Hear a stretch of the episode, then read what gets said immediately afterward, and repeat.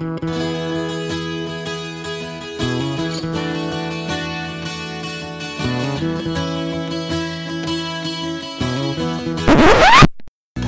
é um pod.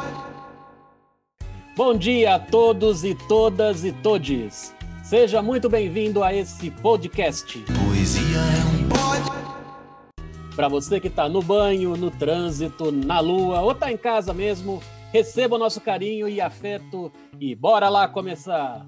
Poesia é um pod. Embriague-se. Poesia é um pod. Hoje falaremos sobre a Lei Aldir Blanc e suas peculiaridades. Eu sou o Denis Pimenta, ator, palhaço e militante cultural, e estou aqui com as minhas amigas Tânia Capel, atriz e produtora cultural. Bom dia, Tânia! Bom dia! Ótimo dia, belíssimo dia. Fabi Virgílio, atriz, advogada e militante cultural. Bom dia, Fabi! Bom dia! Hoje a gente vai falar sobre a Lei Aldir Blanc. Alberto Camus disse um dia: sem a cultura e a liberdade relativa que ela pressupõe, a sociedade, por mais perfeita que seja, não passa de uma selva. É por isso que toda criação autêntica é um dom para o futuro. Minhas amigas e parceiras Fabi Virgílio e Tânia Capel, eu vou começar fazendo uma provocação. O que que Alberto Camus quis dizer com essa frase? O que, que você acha que ele quis dizer com isso, Tânia? Eu vou evocar então os movimentos paulistas da década de 90, arte contra a barbárie. Foi isso que ele quis dizer. É... Eu acho que eu tô bem freudiana nesse momento, e o Freud diz né, que quanto mais a gente se adapta para viver em sociedade, mais nossa agressividade fica latente, né? E a gente sublima a idade, mais empatia. É... A gente precisa lidar, né? Com o nosso mundo interior. É a arte que faz isso. E você, Fabio, o que você acha dessa frase do, do Camus? O que, que você acha que ele quis dizer com tudo isso? Acredito eu, Dê, a arte e a cultura, ela tem o poder de transformar cada indivíduo em um indivíduo que busque uma sociedade de paz, uma sociedade de conciliação, uma sociedade civilizatória, né?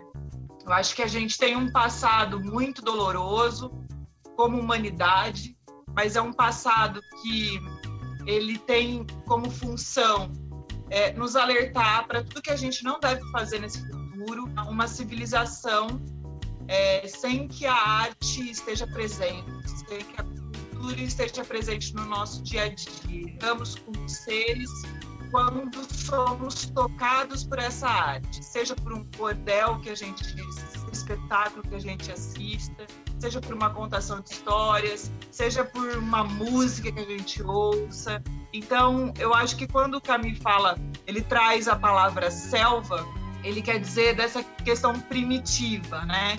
Que nós tínhamos de humanidade e que nós evoluímos ao ponto de conseguirmos é, entender, né? bem como bem trouxe a Tânia, é, sobre todos os nossos costumes, todos os nossos valores.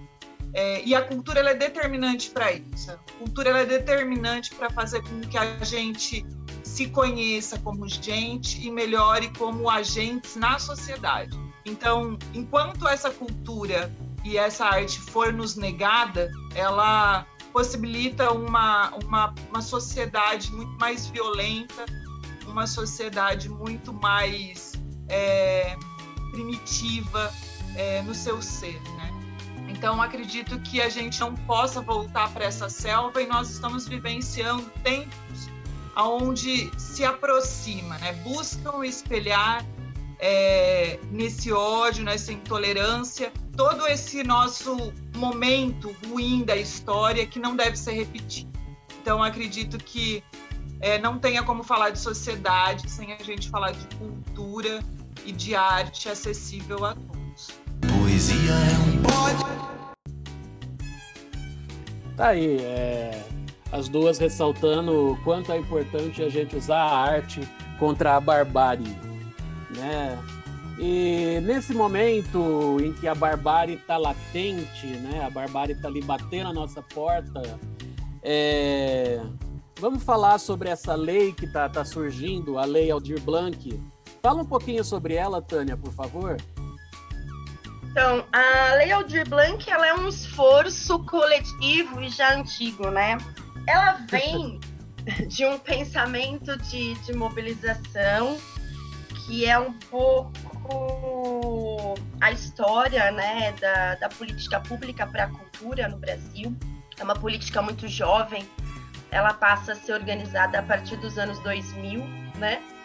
Até é bom evocar arte contra a barbárie em São Paulo, que veio antes disso, muita gente desse movimento da arte contra a barbárie, que foi é, um movimento artístico já para pensar nessa política pública para a cultura tão necessária, né? E eu acho que a lei vem desse esforço, desse crescente, dessa história recente da nossa política pública, que ficou também parada em stand-by nos últimos anos, né? Desde a saída do, do Juca Ferreira, do, do Ministério da Cultura, em 2016, a gente teve um retrocesso aí, ou estagnação, vai, é, dessa política cultural, né? E com a pandemia e o setor criativo e cultural parando, né? Meio que fomos os primeiros a, a, a, sofrer o impacto da paralisação, não os primeiros a parar, acho que muita gente parou, mas o nosso impacto econômico foi é, instantâneo, né? Porque meio que a gente recebe no dia que a gente faz o trabalho, a gente não tem salário, então o setor da cultura foi o primeiro a sofrer impacto econômico. E aí a gente tem certeza, né, que somos os últimos a voltar, até porque arte é coletiva, né? Não tem como é, fazer arte sozinho. Pelo menos as, as, a maioria das linguagens são coletivas, né? Então as pessoas uh, se mobilizaram em torno de, de essa, dessa emergência de auxílio, né, para a classe artística, para o setor cultural e criativo. É, foram várias leis que foram se somando, é, várias propostas que apareceram né, na, na, Câmara Federal e a lei é resultado dessas propostas. Né? A proposta foi eliminada, elas foram se somando. Ela então se configura como a vontade é, do Juca Ferreira e dos construtores aí da, do Sistema Nacional de Cultura, dentre eles o Gil, Gilberto Gil, é, o Célio Turino, enfim, as pessoas que pensaram a constituição desse Sistema Nacional de Cultura, né, como é o nosso sistema nacional, nosso Sistema Único de Saúde, e existe um valor que estava parado né, na, na atual secretaria. A cultura na federação tem um, um orçamento para ser trabalhado, esse orçamento não foi usado no ano de 2019. Então, é a ideia que o, que o Sistema Nacional tinha, né, de transferir os recursos da União direto para os fundos estaduais e municipais, para que esse recurso seja descentralizado e chegue a todos os municípios.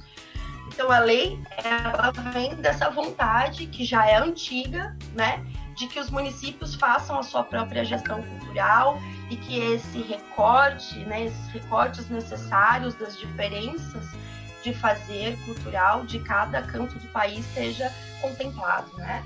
Então, a lei, na verdade, como ela é chamada de emergência, e o Célio Turino disse, não é só emergência no sentido de urgência, mas de emergir algo que está submerso, né? Então, esses quatro anos de estagnação aí da política pública para a cultura está emergindo nesse cenário de pandemia, né? Está voltando a surgir e com uma força de mobilização nacional. Então, se, se a gente consegue ver um lado positivo da situação que a gente está passando com a Covid-19, pelo menos no setor cultural, é essa emergência da política pública que volta à tona com a mobilização em torno da Lei Aldir Blanc. Bacana, bem legal. Mobilizar é preciso, né? Assim como, como a arte é necessária. E você, Fabi, fala um pouco sobre a Lei Aldir Blanc. Meu amigo Dênia, gosto muito de quando a Tânia fala da questão da mobilização e acho que é importante mesmo que a gente continue nessa entoada de nos organizarmos, né? Mas a lei propriamente dita, para mim, ela tem, para mim, ela, ela é consignada, consignada não, ela é feita da seguinte forma, muito parecida com, é, aos meus olhos, ao que aconteceu com a renda emergencial, né? Que é a renda geral emergencial para a população. E é óbvio, como bem trouxe a Tânia, a, todos os envolvidos na cadeia produtiva de cultura, eles foram os primeiros a serem fechados e serão os últimos a voltarem suas atividades. Assim como dar sequência na manutenção dos espaços que essas pessoas têm, né? Seja seus teatros independentes, sejam seus espaços culturais independentes. E isso é extremamente dificultoso, porque como a Tânia mesmo fez aqui em Araraquara, um mapeamento dos artistas, aonde ela consegue na pesquisa identificar que 80% desses artistas não tinham é, nenhuma reserva que perdurasse mais do que 30 dias. Ou seja, a partir do momento que eles foram notificados de que não poderia mais, é, em consequência da pandemia, eles não poderiam mais atuar e fazer as suas agendas já de programação, eles não teriam mais como pagar contas básicas do dia a dia, teriam a, a sua qualidade de vida prejudicada, assim como uma boa parte da população. Porém, os artistas eles não têm reserva, em regra, eles trabalham sempre no, na emergência, na emergência do tipo, eu presto serviço aqui e aí eu recebo esse cachê e é com esse cachê que eu vou... É o então, eu acredito que essa situação toda que a gente vivencia, de um momento que nos fez parar, nos traz um alerta sobre é, como é que o Estado, de fato, está dando conta da sua população, né? Pensando na Lei Aldir Blanc, como é que o Estado faz com que as pessoas ligadas à cadeia produtiva da cultura tenham que parar os seus serviços e elas não podem é, receber. Então, é uma obrigação do Estado cuidar de cada um dessa população, é obrigação do Estado é, isso a gente tem resguardado na Constituição Federal, quando ele fala que o Estado brasileiro é um Estado de bem-estar, que busca o bem-estar social da pessoa. E como que a gente mantém o bem-estar social das pessoas se está envolvendo situações básicas do nosso dia a dia? E o Covid ele nos traz outros alertas, né? Para além da, dos artistas e da dos trabalhadores da cultura, ele traz um alerta que ele descortina questões muito basilares do nosso dia a dia, de situações que não foram superadas no nosso Brasil, como a questão do saneamento básico, como a questão da, das, das situações das habitações precarizadas, né? Muitas pessoas a gente tem falado, ah, é preciso fazer isolamento social. Mas como que você faz um isolamento social em casas, em habitações que muito, muito provavelmente deve ter cinco pessoas morando? Em dois cômodos, né? Quizá é, essas pessoas tivessem seus, seus lugares com mais qualidade. Então, isso traz um alerta que é um alerta de política pública de Estado. Aonde o Estado está, de fato, cuidando das pessoas nesse país?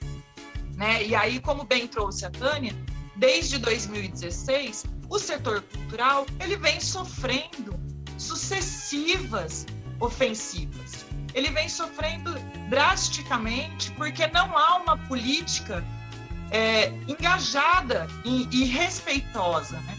No entanto, que quando esse governo ele chega, uma das primeiras ações é extinguir o Ministério de Cultura.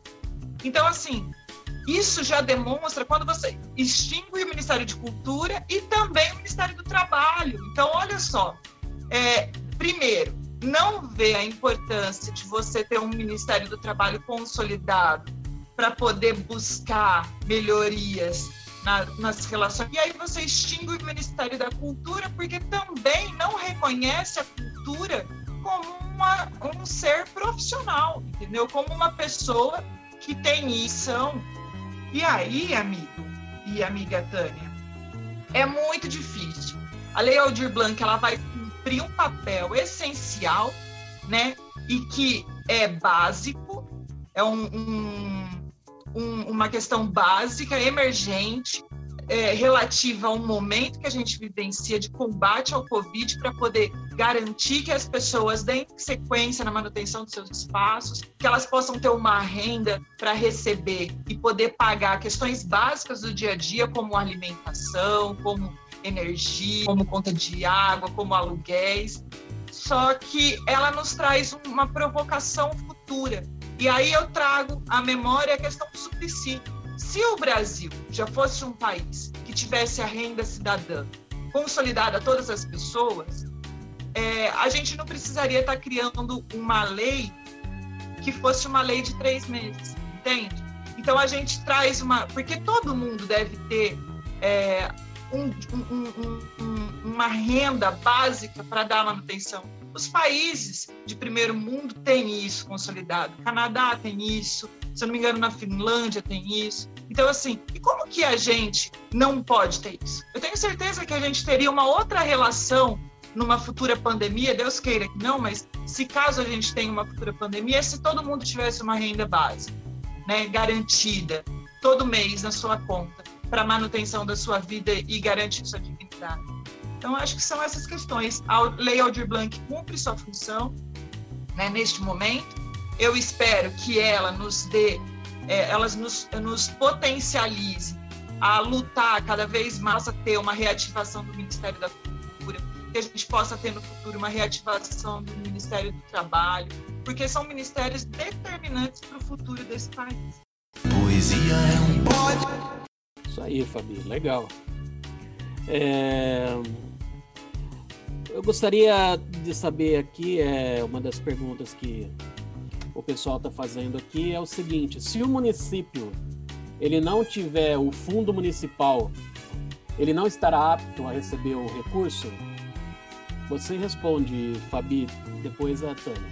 Ah, legal, amigo. Segundo a própria lei, é escrito o seguinte: os recursos destinados ao cumprimento do disposto, artigo 2, que são as frentes de trabalho dessa, dessa lei, é, serão executados de forma descentralizada, mediante transferência da União aos estados, aos municípios e ao Distrito Federal, preferencialmente por meio de fundos estaduais, municipais e distrital, ou, quando não houver, de outros órgãos ou entidades responsáveis pela gestão destes recursos, devendo os valores da União ser repassados da seguinte forma. E aí ele traça como é que serão traçados. Entendo pela, pelo próprio texto da lei que se não tiver fundo municipal, isso não prejudica o recebimento do recurso, né? desde que tenha ou, ou uma conta bancária é, vinculada à cultura, ou uma fundação de cultura ligada e vinculada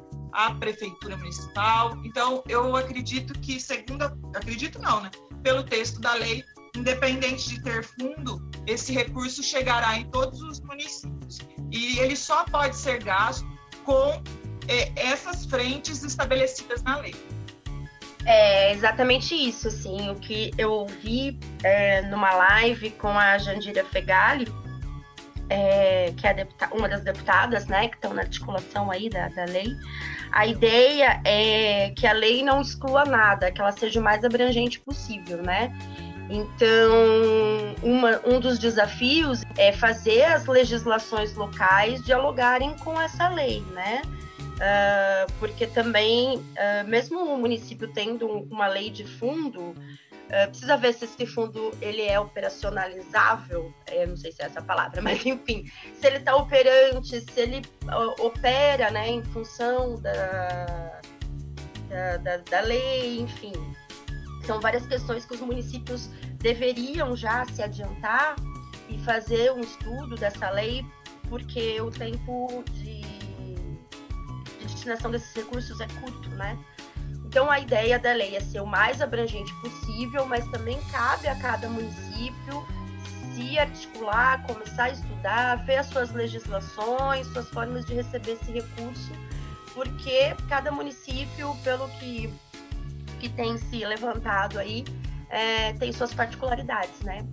E também a articulação nacional vai criar um observatório, né? Uh, com a participação aí dos, na a ideia é com a participação dos 5.700 municípios, né? Do nosso país.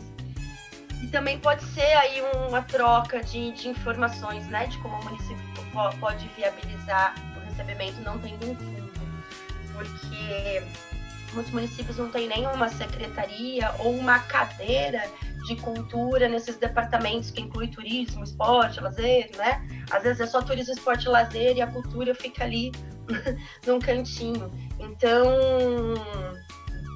cada município vai ter também que, que ter um estudo aí de como receber, né? Como a sua legislação é, vê o recebimento do recurso. Então, cabe análise e diálogos dos municípios. Poesia é um pode. Bacana, Tânia. Quais são as frentes que o auxílio emergencial vai, vai trabalhar e como que vai ser a implantação do, no município? Tânia responde, depois a Fabi. Tá. Bom, vamos lá. As frentes são três incisos, eu acho que depois a parte mais técnica da lei eu deixo para a Fabi, né?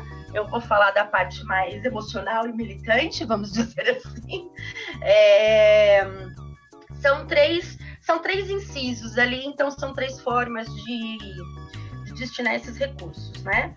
O primeiro é uma renda emergencial aos, mod, aos moldes né, da, da renda emergencial aí do, da federação, 600 reais. e ele é destinado ao trabalhador da cultura que não recebeu o auxílio emergencial do governo federal. Então, isso também é um outro desafio da lei, como vai fazer o cruzamento dessas informações, tá? É, mas é para quem não recebeu. E o segundo inciso vai falar de um valor que vai ficar entre 3 mil e 10 mil reais, é, que o município vai determinar também por quantos meses. Então, o auxílio é, do inciso 1 de 600 reais é por três meses. No inciso 2, que é o auxílio aos espaços, não tem uma determinação na lei. Então, o município vai ter que avaliar o valor que é entre determinado da lei de 3 mil a 10 mil, mas não se fala por quantos meses. Né? Então, cabe aí também uma, uma conversa do município com os espaços culturais para fazer a gestão desse recurso. E aí, no inciso 3, diz que 20%, pelo menos 20%, do valor recebido pelo município será destinado a editais, chamamentos, né? Enfim. Também pode haver compra de, de insumos culturais, então pode-se comprar é, obras de arte, livros, enfim. A lei, a tendência, né, a tentativa de ser bastante abrangente. Então a gente tem esses três incisos que determinam a, a distribuição desses recursos dessa maneira. Então, existe uma renda que é emergencial, existe um auxílio para que os espaços se mantenham, mas, mas também existe uma forma, que é 20% desse recurso, que é destinado a projetos para que não seja só uma emergência né, das contas básicas, mas que se possa é, pensar em ações com um pouco mais de continuidade. Né? Quando a gente pensa em projeto, a gente pode pensar em coisas que já, ah, já estão em andamentos, né? estudos, desenvolvimentos de trabalho. Então, é, a, a, ideia é, é dar esse suporte, né, para que os artistas continuem com seus trabalhos. Lógico que é um suporte emergencial, além vence no dia 31 de, de dezembro, então é para segurar esses próximos seis meses, mas já é um respiro, essa é a ideia, tá? Então, são essas três frentes de destinação de recursos. Ó, é, em cima do que a Tânia falou, que o repasse do valor, conforme orienta a lei, acontecerá, deverá acontecer, né, deverá ocorrer no máximo 15 dias após a publicação da lei. Sendo assim, é, bem como disse a Tânia, é importante que os municípios comecem a se organizar para receber, é, para se organizar, né, dentro dessas, dentro dessas frentes. A, a frente fala da renda emergencial, ela é retroativa, então a partir do momento em que ela for implantada, ela começa a valer desde o dia 1 de junho. Então, muito provavelmente, os artistas eles receberão a partir do dia 1 de junho. Só que eu, como advogada, entendo que para poder fazer essa destinação, por exemplo, da renda emergencial mensal aos trabalhadores, o município vai precisar criar uma lei regulamentadora. Eu entendo assim, tá? Porém, algumas pessoas também entendem que pode ser por, por meio de um decreto, outras pessoas entendem que pode ser por outros instrumentos jurídicos. O subsídio mensal para a manutenção dos espaços, eu acho que é muito importante a gente se atentar nesse, nesse quesito, porque ele fala de espaços artísticos e culturais, microempresas e pequenas empresas culturais, cooperativas, instituições e organizações culturais comunitárias que tiverem a sua que tiveram né, as suas atividades interrompidas por força da medida do isolamento. Então eu acredito que esse é um dos desafios que os municípios encontrarão, porque muitos municípios não têm esses espaços consolidados. Araraquara é uma cidade muito privilegiada, né? A gente tem um, um movimento artístico muito forte, com pessoas muito, muito comprometidas com fazer cultural. Então, nós não temos esse problema, porque nós temos espaços artísticos e culturais. E, como bem disse a Tânia, é pelo menos 20% né, do, para editais. Só que esse pelo menos 20% não quer dizer que, que os outros itens têm que ser excluídos. Então, eu não. Muito, eu entendo que essa lei, por exemplo, eu não posso pegá-la e fazer somente editais, chamamentos públicos. Eu tenho que. É, eu estou condicionado ao receber esse recurso a ter que criar renda emergencial no município, a ter que dar o subsídio mensal à manutenção dos espaços públicos e resguardar uma parcela desse orçamento que chegará, que para Araraquara é um valor aproximadamente de um milhão e meio, é, para editais chamadas públicas. Então, é, eu tenho uma coisa aqui, deixa eu pegar só o artigo da lei para eu não, falar, não falar mas ó, tem até um, uma orientação de data. Os municípios terão um prazo máximo de 60 dias de recebimento do recurso para a destinação prevista nos itens que a Tânia citou e que eu citei. Então, todos os municípios vão ter até 60 dias, né, contado do recebimento. Então, daqui a lei ela é dada para o presidente no dia 9 de junho. Então, essa semana tem que sancionar é importante falar que não sancionando, se o presidente não sanciona essa lei, é, a lei volta para as casas legislativas, né? volta para a Câmara de Deputados e para o Senado, e aí as, as, duas casas em conjunto, que é o que a gente chama de Congresso Nacional, é, vão derrubar esse pó, né? vão derrubar essa, essa não, esse veto presidencial. Então, eu acredito que vai postergar o máximo é, eu espero estar errada, mas eu acho muito difícil o presidente sancionar dentro do prazo que ele tem, que é de 15 dias, porque o, o prazo de 15 dias, se eu não me engano, vence terça-feira. E vence... acredito que ele não vai sancionar na sua integralidade. Vence no dia. Oi, vence no dia 30 de junho. São 15 dias úteis, né? Então o prazo vence no dia 30 de junho. É 30 de junho?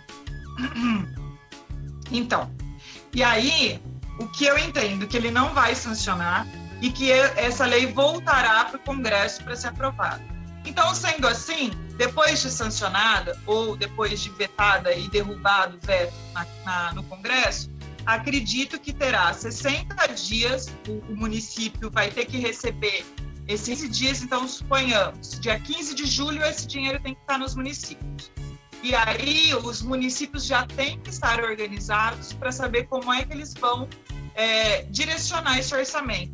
E aí não fazendo, vê, tem um artigo aqui, aqui os recursos ou que não tenham sido objeto de programação publicada no prazo máximo de 60 dias após a descentralização dos municípios deverão ser automaticamente revertidos no fundo estadual ou onde o município se localiza. Ou seja, se os nossos municípios não estiverem organizados rapidamente para isso, esse, a gente pode perder esse valor dentro do prazo de 60 dias. Isso é que eu entendo do texto da lei, né? Eu não sei se a Tânia tem esse entendimento também. Tânia? Sim, é, é exatamente isso. É, se não tiver é, programado, né, não, tiver, não for destinado em 60 dias, o recurso vai voltar para o fundo estadual e aí tem que fazer uma conversa com o governo estadual para ver como vai ser a destinação, para reivindicar a, o retorno desse recurso. Então, é melhor a se fazer é enquanto ele estiver no município, né? Porque de prazos são bem curtos. É, então, esse é o nosso perigo, né? Então, acho que também é importante falar que existia no estado de São Paulo, existia não, existe no estado de São Paulo também uma criação da PL 253, que é uma renda emergencial do estado, que está tramitando e foi feito pedido de regime de urgência para tramitar na Leste. Porém, depois que foi aprovada a Lei Aldir Blanc, o Estado recuou na, no, no, que, no, na, no trâmite que estava entrando no. O Estado estava concordando com a importância da renda, da, da renda emergencial, só que ao ser aprovada a Lei Aldir Blanc, um movimento que o Estado faz agora pelos seus, pelos seus suas autoridades competentes, né, aqui cito o secretário estadual, ele é, deu uma recuada. Então, a base do governo, que estava favorável à lei, falou: opa, peraí, vamos esperar chegar essa lei Aldir Blanc, porque aí a gente, a gente trabalha com ela. Ela já supre Na verdade, ela é um complemento, mas os estados também são responsáveis de prover essa manutenção é, da existência da cadeia produtiva do estado de São Paulo. Então, a gente teve está entrando em contato com o secretário estadual de Cultura para que ele apoie também a PL 253, que é mais uma fonte de recurso para a gente prover essa existência. Poesia é um pode. Legal. É, questão do presidencial, do veto, essa coisa toda. Enfim, vamos. Parece que o nosso excelentíssimo presidente está tá um pouco mais é, tranquilo ultimamente, porque parece que ele está querendo fazer as pazes com o STF. E ontem foi nomeado o secretário de Cultura, o senhor Mário Frias, então talvez é, isso agilize o, vé, o a, a sanção, né? Talvez isso seja positivo para a sanção ou não, né? Tudo nesse governo é um tiro no escuro. Enfim, é, qual é a importância da participação popular para o desfecho da lei e a sua eficácia, a eficácia da lei em Araraquara? Tânia. Então, uh, como a gente comentou aqui, eu e Fabi, a lei é abrangente, aberta em muitos aspectos, né? Fabi estava falando de no mínimo 20%. É, tem uma questão também, quando eu falei que a, que a renda emergencial ela não pode, não pode é, é para quem não recebeu do governo federal. É, e aí também tem uma outra questão de não ter espelhamento, né? uma pessoa não receber duas vezes, então não ser contemplada é, no edital e com a renda emergencial. Quer dizer, é, são muitas questões, é, são muitos detalhes que o município tem que dar conta. Um outro, uma outra questão é que as pessoas, para serem é, legitimadas como artistas, como espaço, né? É, esses, esses, agentes culturais precisam ser cadastrados, né? Tem que haver um mapeamento desses agentes e aí uh, existe uma participação, assim, porque a discussão é quem vai legitimar, né? Eu vou lá, me inscrevo como artista e o que me legitima como artista, né? Então, nesse ponto, por exemplo, um fórum local de artistas locais Conselho de Cultura cumpre um papel determinante para ser os legitimadores, né, do desse dessa autodeclaração aí de artista e de espaço. Uma outra questão que eu vejo da importância da mobilização social é quanto à própria definição de espaço e quem se entende como espaço cultural, né? Uma vez que esse esse esse recurso também abrange espaço cultural de uma maneira mais uh, subjetiva, né? território, espaço, precisa sair dessa dimensão de espacialidade, porque a antropologia urbana ela já vê espaço como uma questão identitária, né? Então, é, uma festa de São João, por exemplo, é um espaço cultural, né? Então, a gente precisa chegar junto à sociedade civil no entendimento desses espaços, até para que alguns espaços se reconheçam quanto espaço, né? Porque a gente tem essa leitura muito concreta de espaço, de espacialidade, de território. E isso já caiu por terra, né? Quando a gente pensa nessa dimensão que a, as redes de internet abrangem, né? Os grupos que se mobilizam em torno de assuntos comuns, de identidades comuns, a gente percebe que essa questão de espaço ela já não, não convém mais nas nossas análises, né? Juventude, por exemplo, é um território cultural. Então, quando a gente entende essa outra dimensão, é, e que passa por questões da sociologia, da antropologia, da filosofia, é, isso talvez esse entendimento ainda não esteja presente na sociedade civil que precisa começar a se, se rever, vamos dizer assim, se identificar, se perceber. Então a gente tem um papel de fazer chegar nessas instâncias, né? Esse reconhecimento é, então, assim, a sociedade civil, ela cumpre um papel, né? É, que é a questão, assim, de ter a, o diálogo, né? De pedir pelo seu reconhecimento, de se reconhecer. Também o de fiscalizar, né? Tem uma questão bastante importante que eu penso e que faz parte dos movimentos todos, né? Não é Araraquara, é um movimento comum, Uh, algumas pessoas se identificam com o governo, né? E se organizam em torno dessa identificação. Então, a cada governo, a gente tem pessoas que são mais próximas e pessoas menos próximas, né? Uh, essa é uma questão da, de como uh, existe esse movimento em torno disso. E aí, uma das questões da lei, que sempre que, que tem alguma alguma live, enfim, algum tipo de reunião virtual, fórum virtual, é, tem se destacado bastante. Que talvez quem mais precise dessa lei é quem menos precisou até então da política pública da cultura, né? Então pensa uma escola de dança que é uma empresa privada que não concorre a editais, né?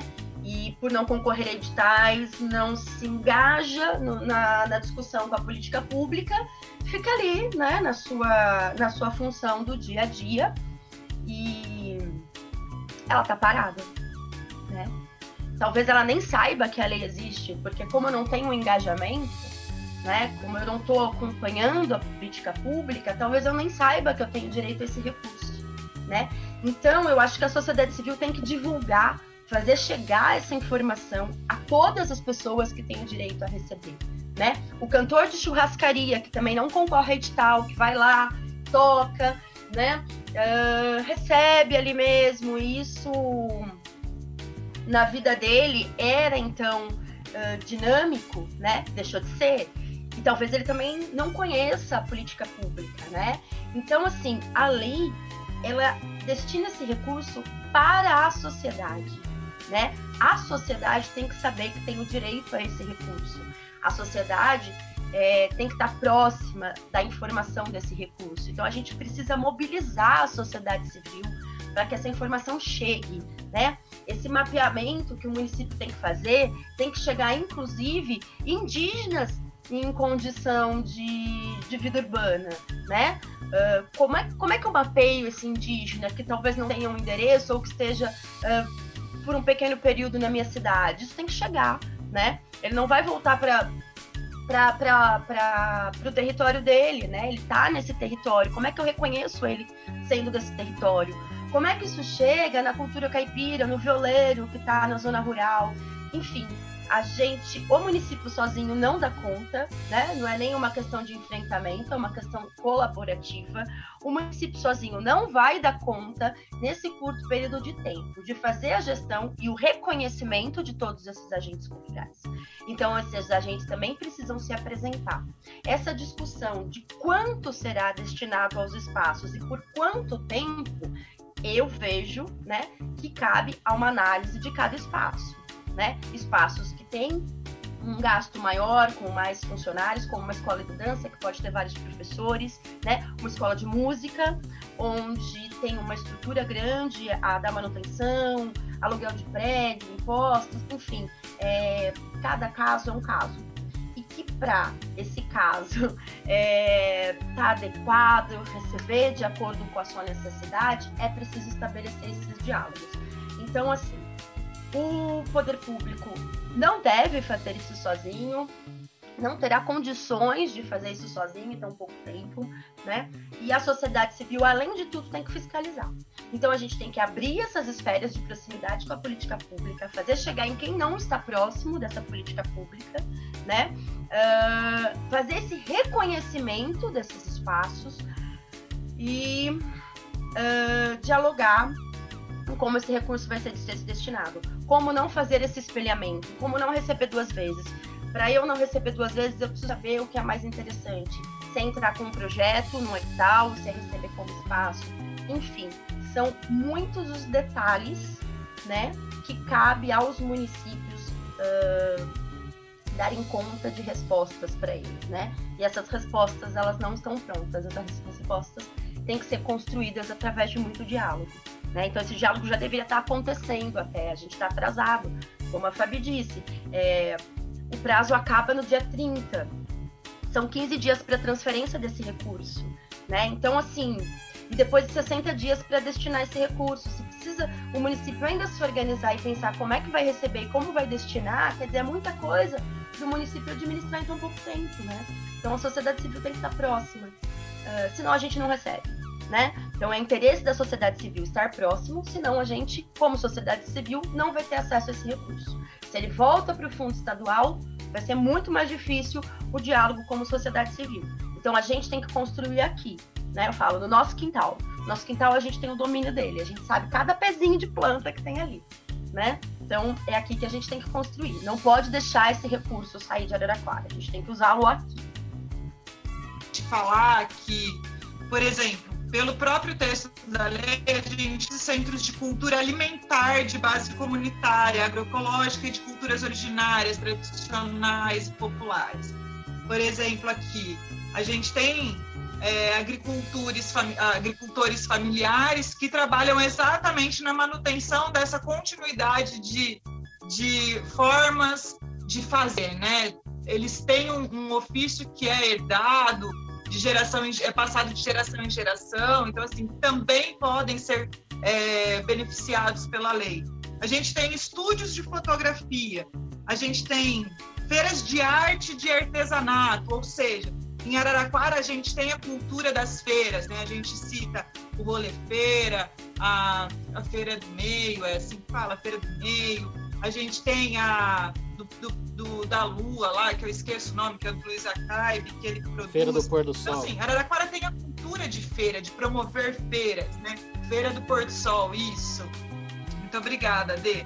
Então a gente tem um leque extremamente grande de pessoas, como bem disse a Tânia, de pessoas que nunca precisaram da política pública, mas que a lei pode beneficiá-los, né?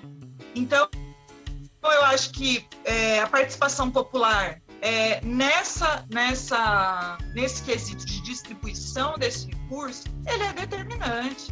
Porque a partir do momento que eu não ouço, eu tomo como princípio da minha cabeça. E a minha cabeça, em regra, não é a cabeça do coletivo. As necessidades, de maneira ampliada, elas, elas só acontecem com, com fidelidade quando a gente ouve as outras pessoas e quando a gente ouve é, formas de participação popular. Então, acho que o grande desafio que a Araraquara tem nesse momento é fazer o levantamento de fato de quantas, por exemplo, escolas de dança a gente tem, escolas de música a gente tem, quantas pessoas ligadas ao, a, a, a questão da, da, da, da base comunitária alimentar e agroecológica. Quantos, é, é, quantos ateliês de pintura agora tem? Quantas feiras de arte concreta a gente tem? A gente citou três, mas eu tenho certeza que deve ter outras organizações. A gente tem livrarias, a gente tem editoras, temos sebos. Como é que vai fazer chegar? A gente tem editoras em Araraquara, como que elas estão? Né? Ah, então, eu acho que a gente, as festas populares que a gente não pode esquecer, inclusive o carnaval e outras de caráter regional, a gente tem isso. E como que a gente faz chegar? Só que é importante dizer uma coisa que, para além da gente pensar nesse mapeamento, para fazer chegar ah, o recurso financeiro da lei de forma concreta, a gente tem que pensar também que todos eles, após receberem, eles serão obrigados a dar uma contrapartida social para o município. Né? Deixa eu trazer o, o, texto da lei aqui, ó, que é o artigo 9. Os espaços culturais e artísticos, as empresas e etc., é, ficarão obrigados a garantir como contrapartida, após o reinício de suas atividades, a realização de atividades destinadas prioritariamente aos alunos de escolas públicas ou de atividades em espaços públicos de sua comunidade de forma gratuita, em intervalos regulares, em cooperação e planejamento definido com o ente federativo responsável pela gestão pública da cultura local. Então, esse artigo ele é um condicionante sobre eu, espaço público ou espaço privado, vou receber esse benefício, eu estou condicionado a também fazer uma contrapartida para o município. Né? E isso é o mais legal. E como será essa contrapartida? Quem vai definir esses critérios? Então, acho que são questões como essa que a gente tem que ampliar essa base é, de discussão para que não seja gerido pela mente e o coração de uma única pessoa, mas que seja definido todos esses critérios pela mente e coração de várias pessoas que atuam na área e de várias pessoas que têm grandes acúmulos em áreas distintas. Né? Acho que é isso, minha contribuição. Eu queria fazer um adendo ao que a Fabi falou, é, porque é o seguinte, essa contrapartida, ela não é agora, né? Essa contrapartida tem o prazo aí, talvez acontecer Sim. no final da, da pandemia, porque também é destinada aí, é pedido para que seja dada às escolas, né, públicas. Uh, então, essas coisas também precisam ser muito bem documentadas, porque a gente tem uma troca de governo, né? enfim, na passagem desse governo, precisa se. Ou não, né, Tânia? Se Deus ah, sempre existe uma troca de governo, troca de pessoas, de peças, enfim. Eu acho que a gente precisa documentar, independente se o quadro for esse, se for ótimo, mas é, se não for, a gente precisa documentar isso, porque tem que deixar as regras e o acordo para a próxima gestão, né? Então, também precisa de um cuidado na elaboração aí dessas propostas da contrapartida para que ela realmente chegue depois, quando for possível entregá-la, né? Então, tem esse comprometimento aí de, de pensar essa contrapartida e documentar essa, essa contrapartida para que ela realmente aconteça nos moldes que foi acordado. Então, também existe esse desafio. Segundo o artigo da lei, eles falam em um ano para isso acontecer Eu abri um post para é, pegar as dúvidas das pessoas sobre a Lei Aldir Blanc e recebi aqui uma pergunta do César de Factos. Grande abraço, meu amigo César. É, ele pergunta o seguinte: o artesão está incluído nessa lista de artistas? Eu entendi que essa lei não é muito diferente do já existente auxílio emergencial e quem já foi aprovado no tal auxílio não terá direito. Entendi também que os municípios ficarão responsáveis pelo cadastramento dos artistas e também os artistas deverão estar se apresentando através de lives, salvo engano meu. Minha primeira pergunta se faz pertinente. O artesão é um artista também, e muitos não tiveram seus cadastros aprovados no auxílio emergencial, e vejo que muitos estão passando dificuldades e pedindo ajuda em redes sociais e grupos via WhatsApp.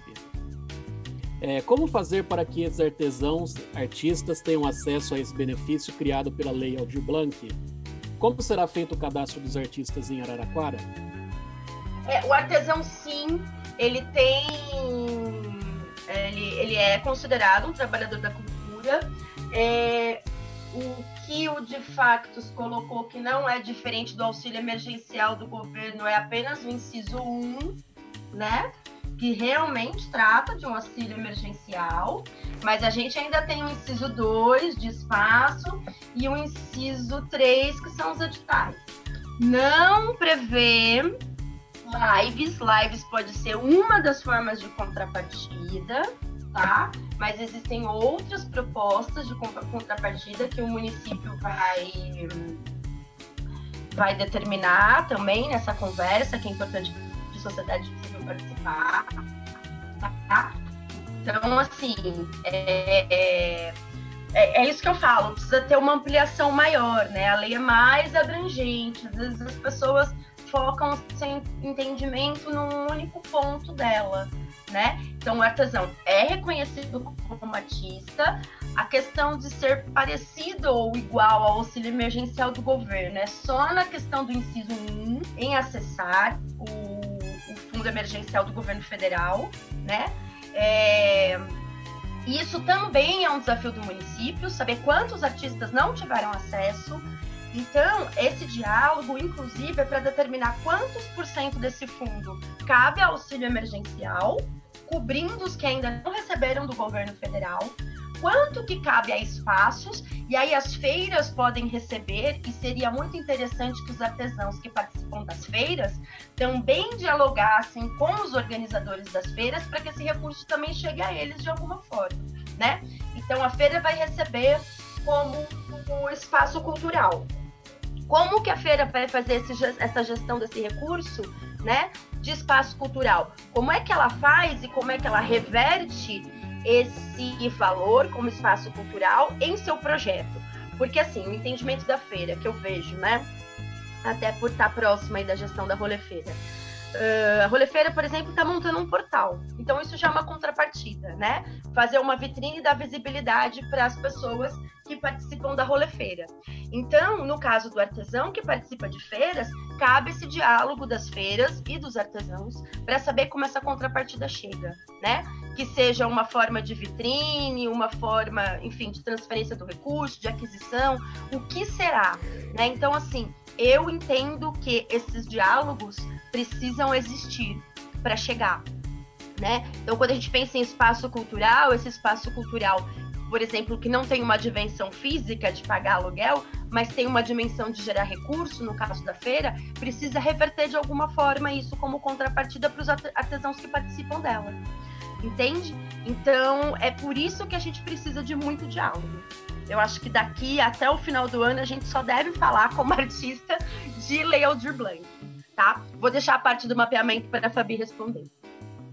Barão, né? Inclusive o nosso, é, é importante dizer que, por exemplo, disse isso logo no início do nosso bate-papo. Quem recebeu o auxílio emergencial não receberá o auxílio da Lei Aldir Blanc, né?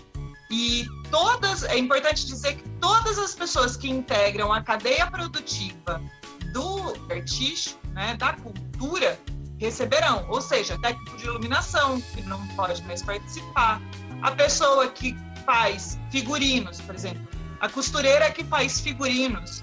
É, aqui em Araraquara nós temos muitas costureiras que trabalham exclusivamente com escolas de dança. Essa pessoa também deve ser mapeada e conquistada como uma das pessoas aptas a receber, porque ela teve o seu, o seu trabalho totalmente prejudicado por causa da, da pandemia, né? E por causa da falta de atividades nas escolas de dança do ela integra. Então, é, acho muito legal essa questão que a Tânia trouxe sobre as feiras, acho que é importante, e isso só mostra o quanto nós temos um enorme desafio pela frente, um enorme desafio, porque como é que a gente, as, as leis, elas são criadas, entre aspas, para promover a justiça, por exemplo, mas às vezes ela não promove a justiça se ela não for bem aplicada. Né? Então, a, às vezes, a, a justiça não significa o justo, o legal não significa o justo. Então a gente tem que buscar, e aí, como bem trouxe a Tânia sobre o quintal, Araraquara é a nossa cidade. Araraquara, a gente sabe onde está todo mundo, né? E quando um esquece onde está o outro, o outro lembra. Por isso é a importância da participação na discussão da, de como será a aplicação da lei no município. Era essa a minha contribuição que eu queria fazer. Poesia é um pod. Ok, bacana, Fabi.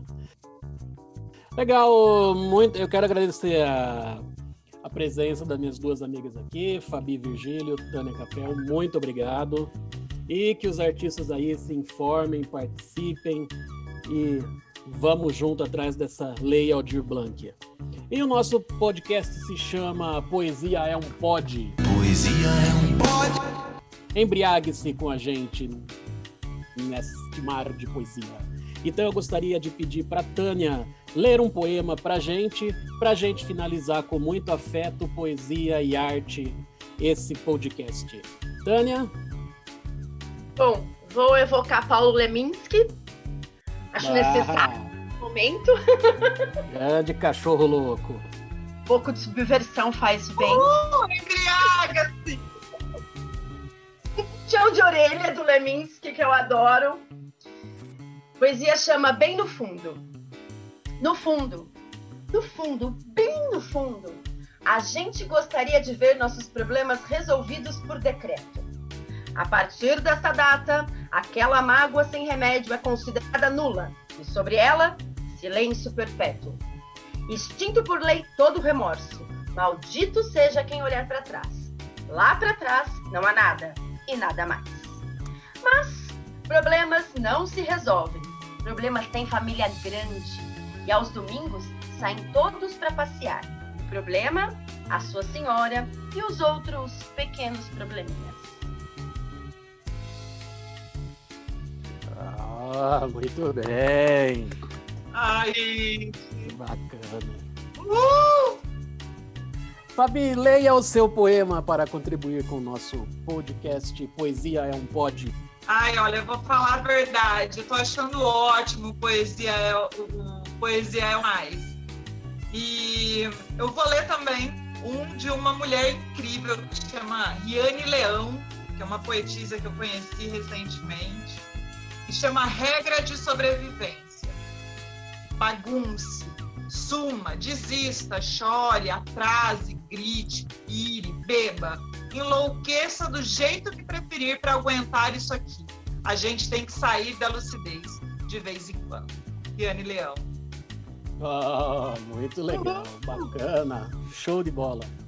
É isso aí, eu vou ler uma poesia de Aldir Blanc, Desencontro Marcado, da série Áreas Ah, muito para bom. Folha de Ficos, volume 1. Poesia Desencontro Marcado, Aldir Blanc. É, não vem, não vou. Deixa pra lá, depois se vê. Você queima e eu não ponho a mão no fogo por você. É isso, Aldir Muito Blanc, bom, Desencontro Marcado. Legal, né? Salve o Google. Bom, Salve! Salve o Google. Poesia é um pod. Tânia, muito obrigado pela participação. Quer fazer alguma consideração, alguma palavra final, algum convite? Bom, eu aqui como como membro da sociedade civil, olhando para essa dimensão gigantesca é, do, da abrangência dessa lei, só tenho a agra- agradecer esse espaço para a gente discutir. Acho super importante esses diálogos né, da, da militância, da construção com pessoas mais capacitadas para a leitura da lei. Então, agradeço a Fabi dos esclarecimentos do ponto de vista legal. Eu acho que a gente precisa mesmo desses diálogos e desses entendimentos para saber até onde ir, né? Então, acho que é fundamental todos os setores dialogarem, então, principalmente os esclarecimentos do ponto de vista da legalidade da aplicação da lei, né? Então, agradeço o espaço de mobilização e o espaço de esclarecimento e estamos aí, estou aí nas redes sociais também, quem quiser conversar. A gente está montando um grupo de estudos da sociedade civil até para esclarecer esses pontos, tentar mobilizar, quantificar e só me procurar e grata por tudo. Só gratidão neste momento. Como que eu acho esse grupo de estudos, Tânia? Olha, eu coloquei como um grupo privado até para ter um controle de realmente só é, artistas de Araraquara ou da região próxima participarem, porque senão fica é, uma entrada de muita gente que, que enfim, né? Uhum. Rede social, às vezes a gente perde controle um pouco, aí todos os, os curiosos entram, né? Então, é, é um grupo fechado, mas é Araraquara, só procurar pelo, pela busca, Araraquara, Leia Valdir Blanc, ou me procurar nas redes sociais, Tânia Capel, eu também posso direcionar, manda um inbox lá, que eu direciono, tá bom? Bacana. Legal. Fabi, muito obrigado pela participação. E juntos vamos fazer também mais podcasts de outros temas, né? Vamos! Agora, esse é o primeiro de muitos que a gente vai fazer. Eu sou grata, amigo deles, muito feliz pelo espaço, pela iniciativa. Eu acho que podcast é algo muito crescido. Eu tenho ouvido muito. De início, eu relutei a- a- ao podcast, mas depois eu me apaixonei. Então, todo momento que eu, que eu tenho livre, assim, tipo, é no trânsito, é no banco, põe um podcast lá para ouvir. Você teve uma grande ideia, fico muito feliz. Conte comigo sempre. É, sempre estar entre nós três, né? Eu sou uma, uma pessoa muito felizada de tê-los nessa, tra- nessa trajetória. Ah, desde 2005, eu e o Denis desde 2004 e a Tânia também, desde 2004 na minha vida. É, eu e Tânia já tivemos vários percalços, né, Tânia, por, caminhos, mas eu fico muito feliz da gente poder estar nós três aqui. E teve uma parte importante na cidade como organização de sociedade civil, que foi em 2006, quando nós organizamos a Macaco, que foi uma administração cultural à época, e graças a esse movimento, muitas, muitas demandas que nós levantamos foram concretizadas no município ou concretizadas ao longo. Fico muito grato de estar aqui entre vocês novamente. E fico muito feliz porque foram determinantes para minha evolução como ser humano. Gratidão, gente. Poesia é um pod. Esse foi o Poesia é um Pod e você se embriagou com a gente. Eu sou Denis Pimenta, muito obrigado, gente, e até a próxima. Tchau! Tchau, até a próxima! Tchau, até!